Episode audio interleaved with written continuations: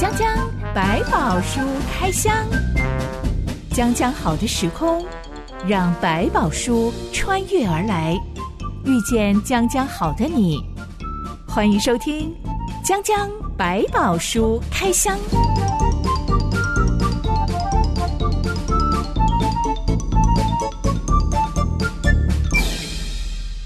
百宝书里有百宝，让知心和下凡哥为你开箱来挖宝。Hello，我是知心。Hello，下凡哥。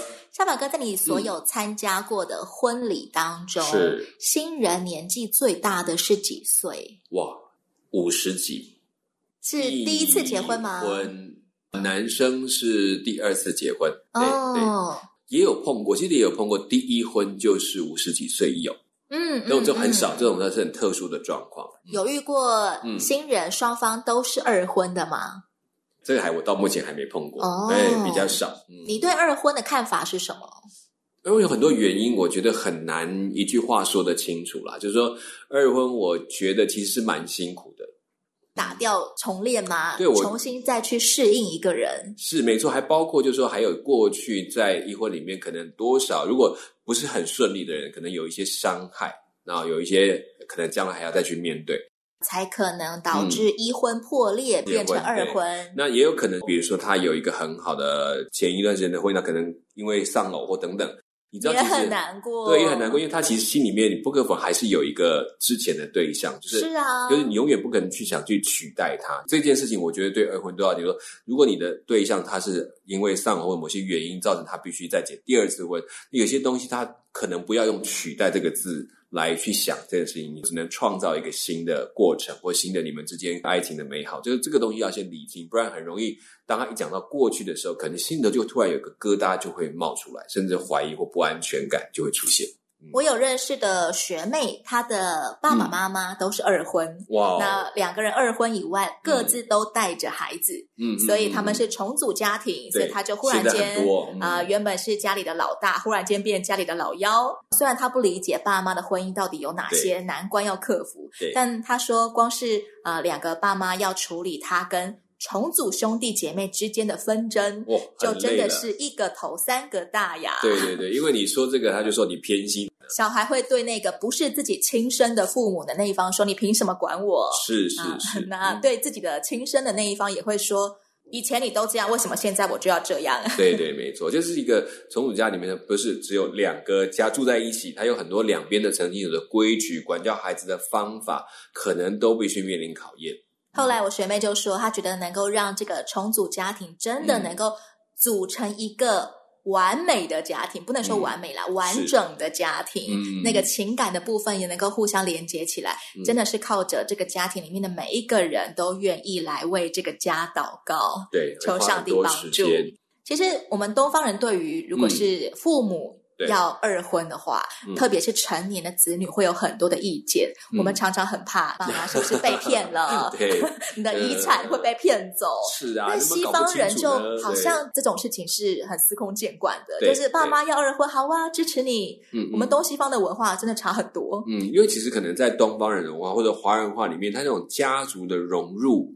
要啦，或者是羞辱，是整个家一起承担。所以，比如说，哎哎，弟弟做了不好的事情，哎，这是让我们家族蒙羞哎，这个概念，爸妈会觉得很丢脸。对，所以反过来讲，就是爸妈如果出了状况，我们的孩子也很丢脸。这种其实也就容，就换个角度来看，那外国他是个人主义比较强，他也讲说每一个人自己的对错自己要负责，所以他会觉得哦，那你找到了很好的对象，你想去，那就去结婚呐，然后我就祝福你啊。但是如果出了错，那你得自己承担啊，这是你的事，跟我也没有关系，即便是血浓于水，也不会把你的成功或失败跟我算在一起。对，因为他们的概念是说，好，每一个人成长成了都有自己要负担的责任，所以我不需要去质疑他的对错。我相信他都做了一定程度的考虑。我的责任就是支持他。当这事情发生问题的时候，我也只能为你惋惜，但是我就不会多加的苛责，因为那个就是你个人要去承担的。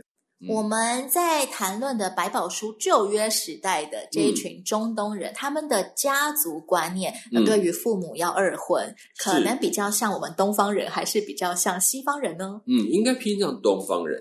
但是在这个时期的，到底这个家族的观念到什么程度，我自己还没有深深的研究，所以不敢讲说他是不是已经到紧密的家族生活当中。可能一家要要结个婚，都要经过所有人的认同才可以。所以他那个时候可能还不到这个程度，因为毕竟在这里他们这一家还不到一个族。像我们东方人是可以传统上是可以接受男性二婚、三婚、四婚、五婚，嗯、但是对女性通常就是不行，你只能一婚，因为有那个贞节牌坊的框架，会用那个贞节牌坊的标准来对待传统的女性。嗯，可是在这个地方，可能他们所谓贞节，可能是对这个家族的效忠，所以他们甚至在那个时代还有包括，比如说这个。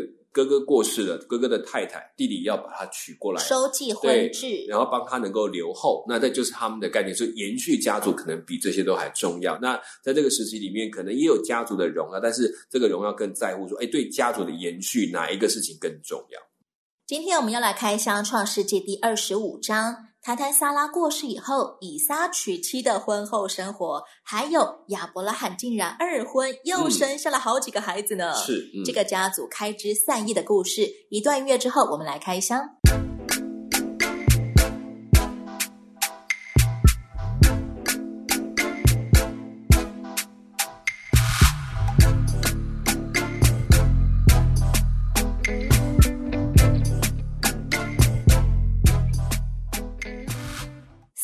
二十七岁过世了，当时候的亚伯拉罕一百三十七岁。哇哦！以撒娶了利百加，成家立业了。亚伯拉罕竟然也迎来第二春，是他娶了第二任妻子，名叫基土拉。我们之前讨论过，亚伯拉罕真的很特别，人家都三妻四妾，他就只娶一个太太。嗯，太太死了之后，他才再娶一个太太。是这个基土拉是什么样的来历呀？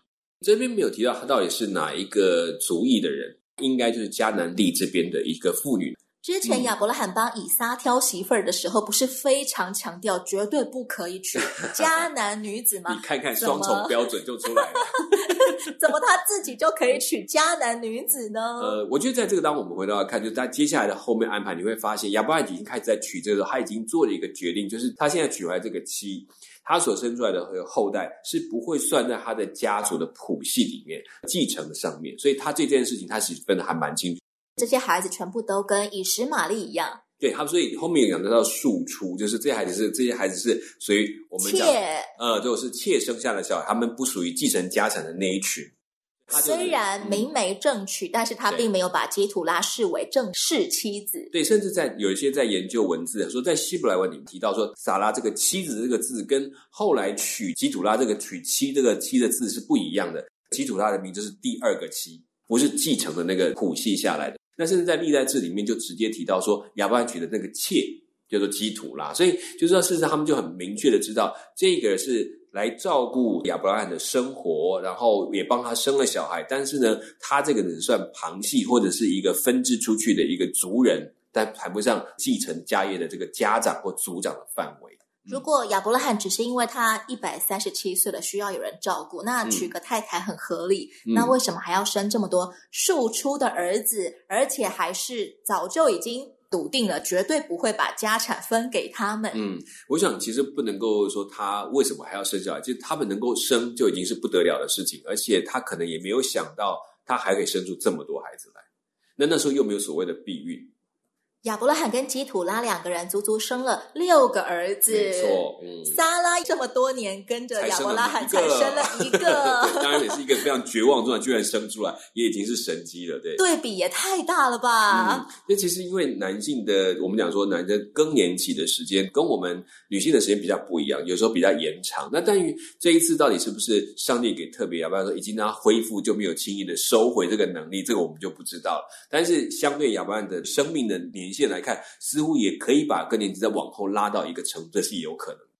今天的阿拉伯人都认为以实玛利是他们的祖先，嗯、今天的以色列人都知道以撒是他们的祖先。嗯、那基土拉为亚伯拉罕所生下的这六个儿子：新兰、嗯、约山、米旦、米甸、嗯、伊施巴、书亚，嗯、这六个儿子后来有演变成什么民族吗？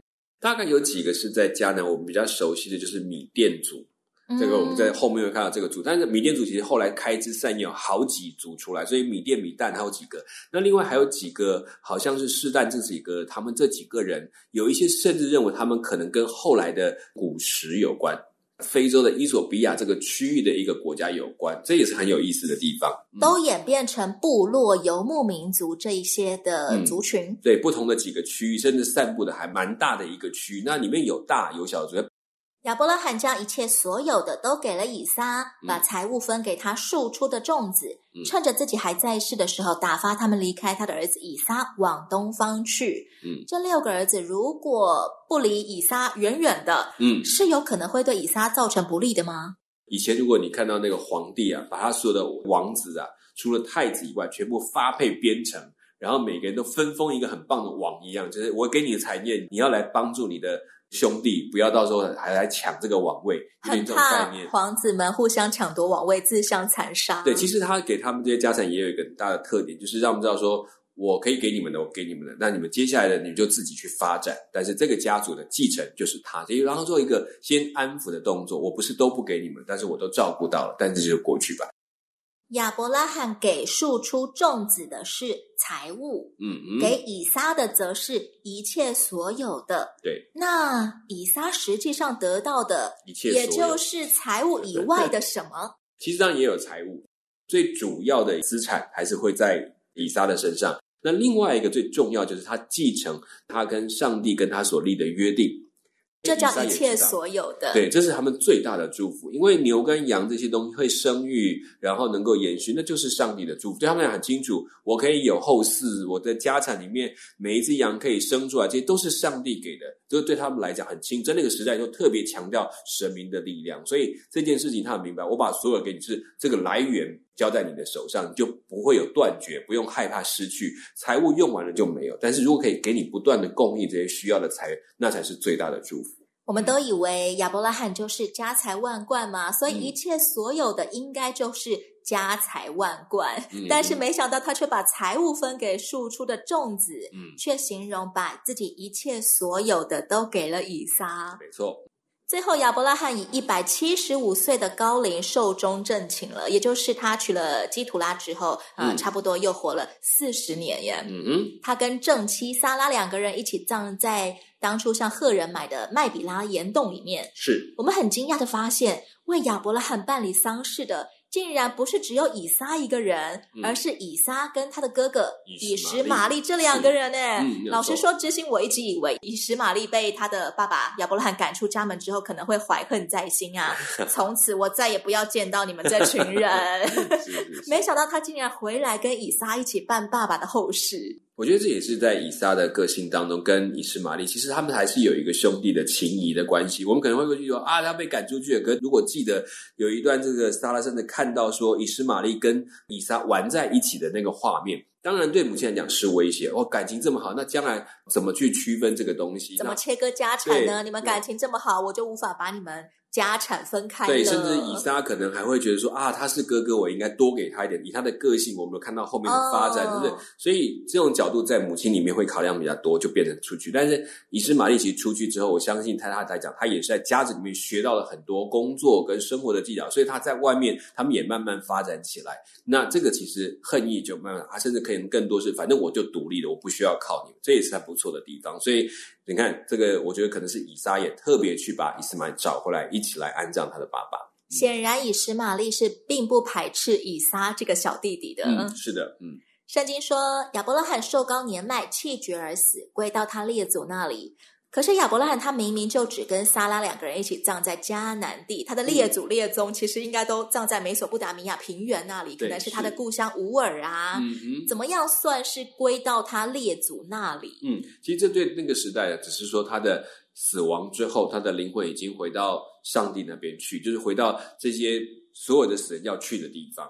因为这这个时代讲，他们虽然没有所谓的我们讲这个死里复活、这个身体复活的概念，他们都有这个灵魂不灭的概念，所以他们是认为这个人气绝了，人这个身体已经死掉了，但是他的魂就归到灵魂就归到这个上天那边去，去到他们该去的地方。这个、灵魂就去跟家族里的亲戚相见了，对对，没有错。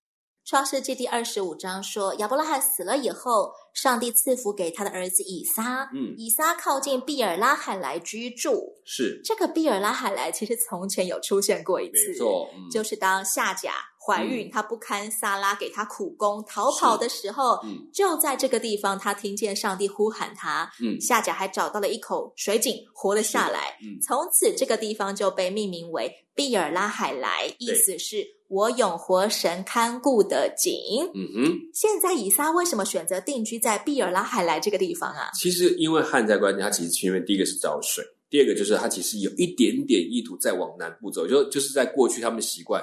这里碰到了旱灾，碰到了饥荒，最好的办法去埃及。所以他如果往南边走，这里有了水，状况再不好，就再往南走，可以到埃及那边有粮食有水。我们知道夏甲其实是个埃及人，嗯，所以当初他会往南逃，其实很有可能他原本是想要逃回埃及去的。嗯，可能就是他最熟悉的路线，然后往那边走，或者可以碰到一些他所认识的，或者是他熟悉的环境。以撒现在选择来住在这个靠近埃及的毕尔拉海莱这个地方，很有可能是为了呃，随时只要一有干旱，他立刻就可以进入埃及境内，嗯、可以养活全家喽。对，因为他那边已经有了井，所以其实有水对他们讲是非常重要的一个一个一个根据的原因。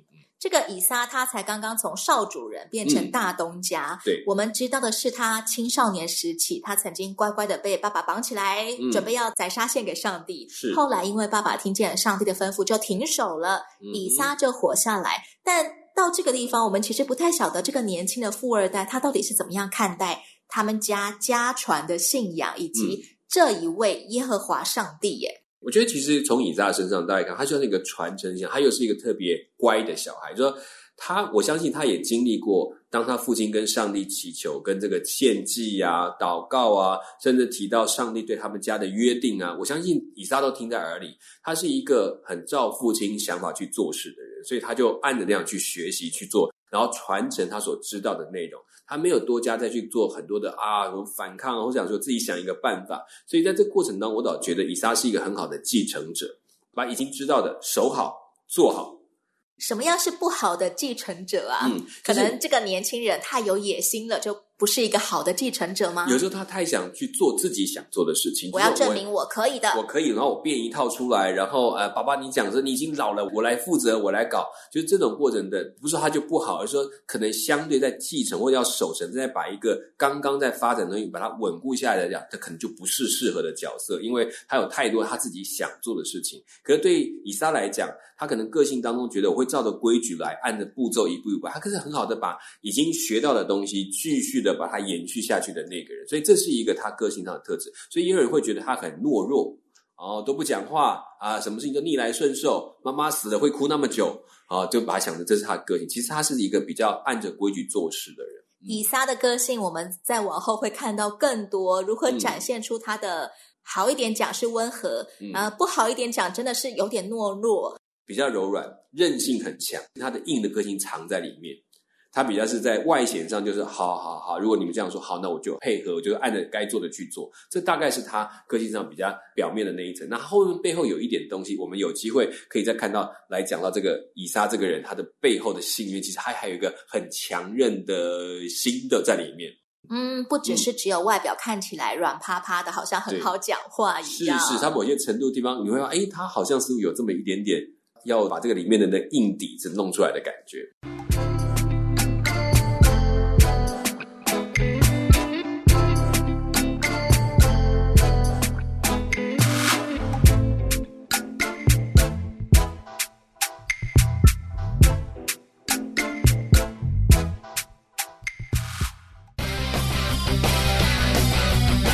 飞扬的青春，若加上强壮的翅膀，将可助你飞得更高更远。这一刻，就让我们做你的翅膀，伴着你飞翔，陪在你身旁。欢迎你继续收听《江江百宝书开箱》。圣经只用一句话客观的描述，说上帝赐福给。亚伯拉罕的儿子以撒是。就在亚伯拉罕死了之后，嗯、其实像这些我我身为第三代基督徒哦，嗯、我其实常常看到很多基督徒家庭的孩子，嗯、他们天生真的很有恩宠，他们有一些天赋的才华，对，对，然后他们也得到很好的教育啊，不单单是那个技术层面的，嗯，其实也包括他们的家教很好，呃，是是是，爸爸妈妈是待人处事很好的在对待他们的，但是好像到一个年纪，我发现他们好像不太知道自己。天生有这么多的恩惠，是因为上帝赐福给他们。嗯、他们可能慢慢就会演变成为自己而活。例如，他可能原本呃一出生就很有音乐细胞，是慢慢的他就觉得、嗯、呃他要打下一片音乐的天地呀、啊，然后就。不再像小时候一样，我们觉得他很单纯，嗯、可能就有自己的想法、啊，去争取自己要的东西，这样。或者是有一些、嗯、呃，天生很有领袖魅力的啊，是孩子王啊，嗯、长大之后他就觉得我要来打拼事业，我要用我的能力来、嗯、呃笼络一群人来跟随我来做这件事情，但你看不出来他们。怎么样跟上帝一起过生活？对，我觉得回头来看，就是有一些条件优渥的人，他可能很能不自觉到最后有一个程度，如果他稍微有点骄傲或怎么样，发现别人做不到，他可能会变成一种就是说，你看还是我厉害这种概念，就是我自己很厉害，或者我自己很拼命，我才能够像这样，啊，你们没办法。那那这种概念其实是因为是他在有点像我们讲到有一个人，如果大家以后我们大家会提到有一些在圣经里面讲那种哇很优秀的人，就变得很骄傲。这是很危险，他就以为他都是他自己有的，这一切都是因为我很棒，我很优秀，我很厉害，我很聪明，对，所以我不需要上帝。嗯，那有时候你会想说，其实如果你回头去想，如果不是上帝恩待他的父母，其实他没有办法有今天。也反过来讲说，其实他最大的恩典，说我居然能够在这样的一个家庭长大起，这就是我一个很棒的恩典。我知道我不是当得，但是上帝给了我。这个其实整个心情上就会不一样，那所以他要小心说，当你觉得你都很优秀的时候，这个优秀的来源或者有这个优秀的环境，那其实都是上帝特别给他的，不是每个人家里都能够像这样。我认识一个基督徒姐妹，她在呃得了一种奇怪的脑炎，嗯、而且没有办法治疗，只能够减缓症状之后，我才听到她说。他以前是真的觉得他不需要上帝，他是第二代基督徒，嗯，因为他很有语言天赋，嗯、他会五六种语言，嗯、而且他学语言半年内他就可以立刻学到这一国的语言，可以跟人做基本的对话互动了，嗯、真的非常厉害。然后大家朋友们要。自助旅行的时候，大家都会找他，因为他各国语言他都会。自助旅行的时候就找他，这样子很省钱。是没错，嗯。一直到他得了一种脑炎，这个脑炎就是完全不损伤他的语言能力。对。但是他昨天做了什么？他刚刚看了什么？完全不记得了。是是是。他才慢慢的反省自己，说以前他是真的觉得他学什么都很快，所以。我不需要上帝。对，我觉得其实他们，我们可以想说，不管他是第几代的基督徒，其实这个过程他可能都必须再次经历，说我跟神自己的互动，我自己必须承认这个神是我的神的过程，都要走过这一段路。所以，也许看他一时可能迷失了，他变得这样骄傲，或者他没有，但这过程，我盼望也是上帝在引导他重新去认识他身上有的这一切是多么的美好，是上帝特别预备给他的。我觉得这也是一不不失为一个过程，走过的过程，让神从他爸妈的神。变成是他自己的神。之前我是第三代基督徒，但是我的信仰不能够是第二手的、第三手的，我必须要有我第一手跟上帝之间直接的关系，不是隔着我的父母，不是隔着我的爷爷奶奶的。嗯，就是你可以把这个家风、把这个家里的一些信条传承给小孩，可是信仰没有办法靠这个遗传到他身上去的。嗯。以撒娶利百加的时候是四十岁，他们结婚之后，利百加一直都没有怀孕。嗯，以撒就向上帝祷告，上帝应允他，利百加就怀孕了。嗯，还一次就怀上了双胞胎。当双胞胎出生的时候，以撒已经六十岁了。嗯，哎，我们盘点一下，当初亚伯拉罕等以撒出生，等了二十五年。从上帝跟他讲，到他真的生出来。以撒等双胞胎出生，等了二十年，嗯、这对父子好像哦，他们在求子 这件事情上面 花了不少功夫，都好需要耐力，也很需要持续的祷告。嗯，嗯其实对我们来说，我们光是祷告一件事情，过了五年，我可能就觉得哈、哦，我要放弃了。对到底？如果我已经祷告这件事情很久了，但是上帝迟迟没有回应我，对，我还要继续祷告吗？嗯，你有没有发现这个有趣的地方是在这个过程当中，跟亚伯拉罕里面也有一点点像，就是他们两个其实听完就是知道，就是有没有要生小孩这事情，好像都不是他们心里面想的第一件事情。你发现这时候都是太太来催。因为女生的生育年龄很有限呐、啊。对对，那个尤其是撒来，他就说，既然我你上帝说要给孩，那我就不行，我找下家给你生，都会帮他想办法。那这里是太太说，你帮我求上帝要给我一个孩子。这个以撒就是说，哎，这你能不能问我？这生孩子不能惯我，要问上帝，对？其实好像以撒自己反而没那么着急，这是很有趣的地方。这我看到反而是太太在急，像你讲，可能是因为哦，万一我不能生，不就都来不及了吗？因为对他们来讲，能不能生，反正就看上帝这件事情。两个都是会学到一件事情，是给不给看上帝。那如果这件事情可能不是牵涉到我跟我的配偶，嗯、可能就是关乎我这个人好了。对，当我已经祷告了五年了啊，嗯、没有任何回应，哎，是我怎么样决定我是不是应该要放弃这个祷告，还是要继续坚持祷告跟上帝求呢？我们回到这个这一件事情再来看，他们其实说为什么我刚刚讲为什么他们是反而是妇女去要求就问这个事情怎么办，他想一个办法。当然，你这里面跟特别跟在当时来讲生育这件事情，代表这个女性是不是得蒙上帝祝福，这个东西可能是一个或当时神明的祝福。是一个很重要的标记，或者它能不能代表这个家族娶到家是不是有福？气？是你会不会生小孩，你有没有带来后代？所以说他会那么着急，原因跟他们自己的名声也是有相当的关联性的。跟我们东方风俗很像的是，嗯、能不能够生育会决定于这个女性的在家里面的地位啊，价值是没错，这可能也是代表一个很重要的关键。那你刚刚提到，那如果祷告这么久都还没有下文怎么办？如果如果去看事情，有些事情是我觉得它是好的东西，我可以继续的求，除非上帝很明确的跟我说不行，这个我没有打算要给你，那就是另外一件事。但如果没有，我觉得有时候就是等，也把自己预备好。我发现有些东西给我们太早，我们是没有办法承受，或者不知道怎么去用。我只是，或者是我的目标只是把它想着，我只是要这个。我觉得在祷告可以理解说，主，我是不是被迷惑？我以为我只要这个就好了，还是说这个真的是我在接下来的服事？对人的祝福，对我生命的成长是很重要的事情，所以我来向你祷告。其实也在厘清我要的那个东西到底是对哪一些是有好处的。我觉得我们去厘清，再决定是不是继续祷告。如果发现说我好像已经只是被这个要这个东西抓住了，那我可以停下来，那我就交代上帝手中是主啊，让你决定该不该给我。你放得下，我觉得你才知道怎么去用它。那反过来，如果这件事情是对我接下来的服饰很重要，我可能会继续祷告，直到主你说不，我没有打算给你这个，那我清楚了，我就会放下来。嗯，不是只有跟上帝祷告同一个问题，主啊，给我，给我，给我，给我，给我，而是、嗯、主啊，你怎么看？我渴望你赏赐我这样东西呢？是，有时候我们在这个当中，有时候我们以为我为上帝好，说啊，你给我这个，我就可以怎样怎样。其实想。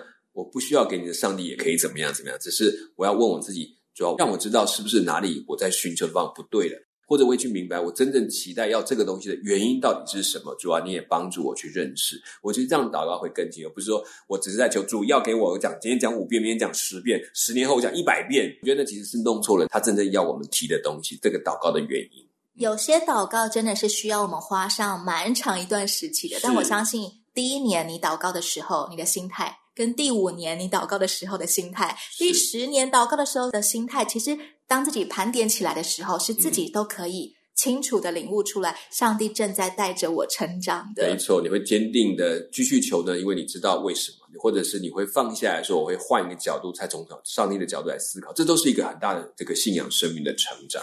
光是我们的心情从浮躁进入平静，嗯。嗯、这就是一个非常显著的成长了。没错，嗯，那个平静有可能可以帮助我真的得到那样东西的时候，嗯、我可以好好的握住它，不会因为我的生命、嗯、我的个性很浮躁，所以当上帝赏赐我的时候，我就随手把它扔没了，对，或者就搞丢了，对，甚至会发现上帝其实给的可能比你原来所预预期的那个更好，我也能够分辨得出来，因为我在看是上帝准备要给我什么。下一回我们要来聊聊以撒跟利百加在还没有生下孩子之前，他们如何同甘共苦，一起来面对生活中的各种难题。讲讲百宝书开箱，欢迎你到留言板上和我们分享你是怎么样在等待当中经历上帝的呢？我是哲心，我是夏凡哥，我们下一回再见喽。OK，拜拜，拜拜。